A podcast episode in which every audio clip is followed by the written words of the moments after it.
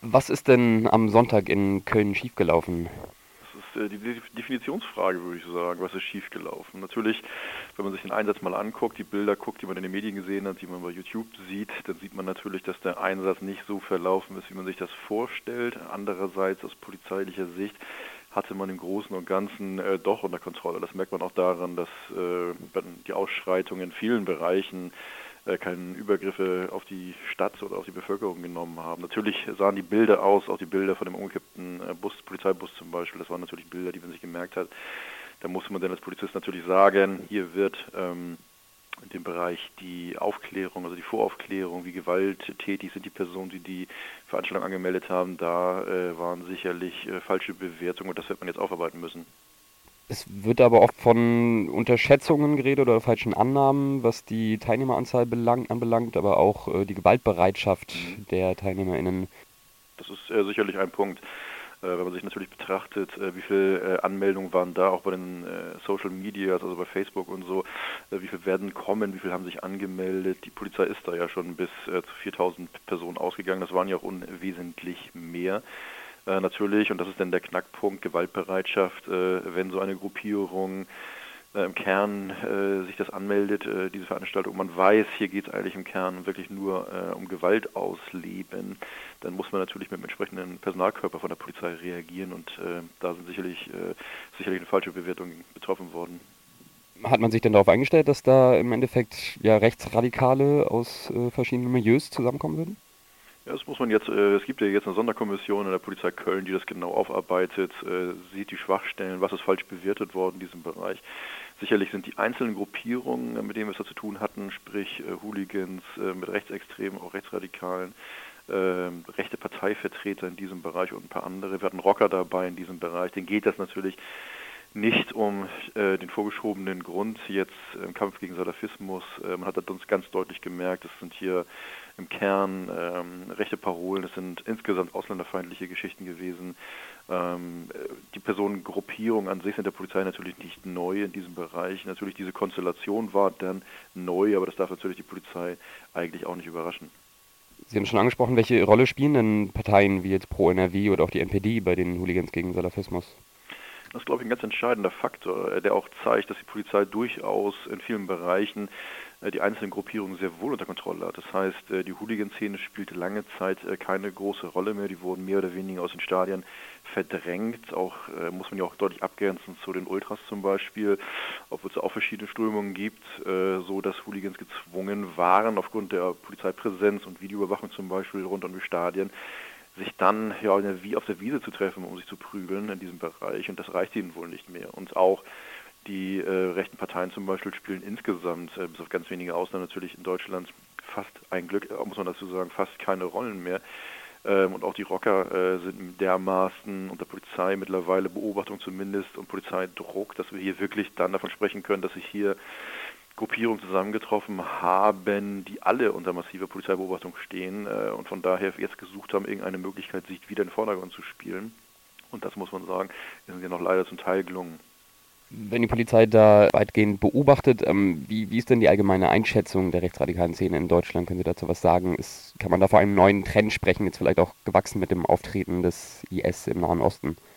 Das sind ganz viele Faktoren. Das sind auch wirklich gesellschaftliche Faktoren, wenn man das beobachtet. Das muss man wenn man sich äh, die deutsche Gesellschaft so betrachtet, sind viele Faktoren, die eher, muss man leider sagen, äh, auch in der Wahrnehmung dafür sprechen, äh, dass es so äh, in der polizeilichen Wahrnehmung einen leichten Rechtsruck, wenn man das so nennen möchte, gibt. Also es hat jetzt keine extremistischen Ausprägungen, aber wenn man sich das anguckt, ähm, man muss erstmal einen Nährboden dafür haben in Deutschland. Und das ist wirklich ein Bereich, wo auch der Mittelstand äh, und andere äh, Ebenen in der Gesellschaft wirklich dann sagen, also die auch jeden Tag die Defizite sehen des Sozialstaates. Das heißt, wo zieht sich der Staat zurück? Wir haben äh, marode Straßen, wir haben marode äh, Eisenbahn, Verkehrsverbindungen, wir haben ähm, wir schließen Schwimmhallen, wir schließen Bücherhallen. Das sind alles Faktoren, die so etwas begünstigen. Insgesamt eine Unzufriedenheit.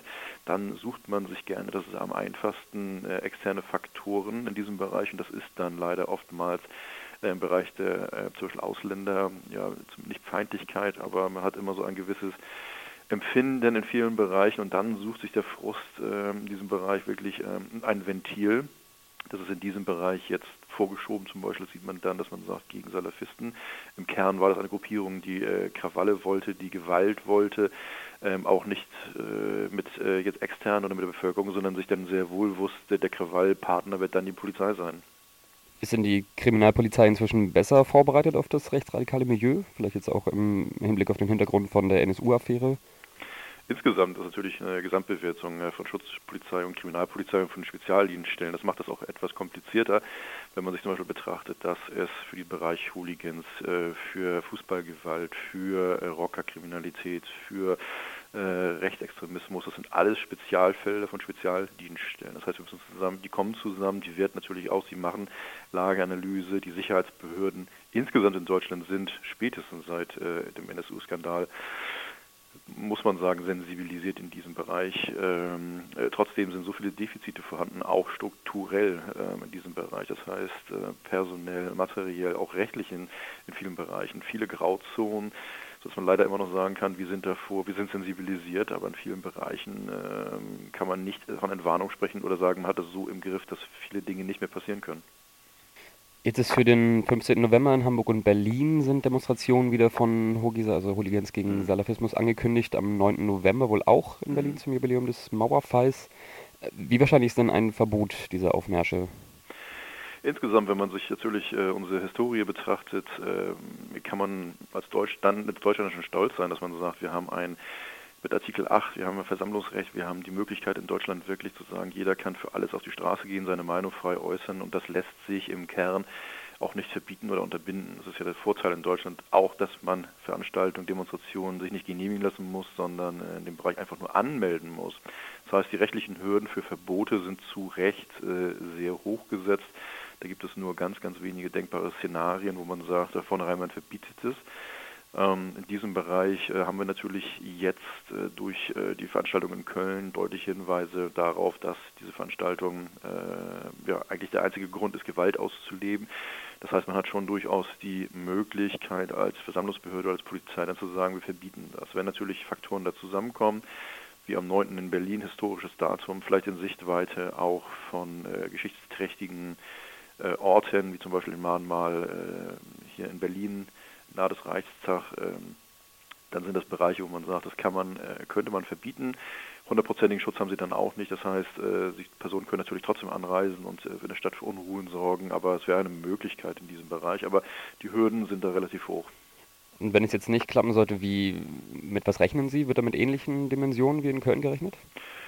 Das kommt darauf an. Also grundsätzlich gehe ich davon aus, dass gerade diese Konstellation, wie wir sie in Köln erlebt haben, eine temporäre Geschichte sein wird. Das heißt, diese Massen oder diese verschiedenen Gruppierungen sind eigentlich äh, zu unterschiedlich, zu heterogen, dass sie auf Dauer zusammen oder dass diese Gewalt ausleben auf Dauer sie verbinden wird in diesem Bereich. Das ist aber jetzt so ganz klar gerade nach so einer Geschichte. Deswegen sind die jetzt auch relativ zeitnah gelegt, die beiden Termine für äh, Berlin und für Hamburg, so dass man sagt, auf dieser Welle möchte man noch äh, schwimmen äh, und dann möchte man äh, ja die Gesellschaft sozusagen in Angst und Schrecken versetzen.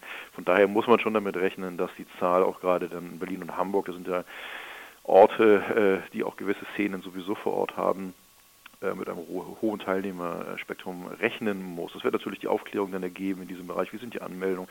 Man muss dann schon rechnen, dass auch europaweit wieder mobilisiert wird. Und dann, wenn man es nicht verbieten äh, kann, äh, ist die einzige Möglichkeit, außer anderen taktischen Möglichkeiten, dann wirklich mit einem hohen Personalkörper diese Personengruppierung im Griff zu behalten.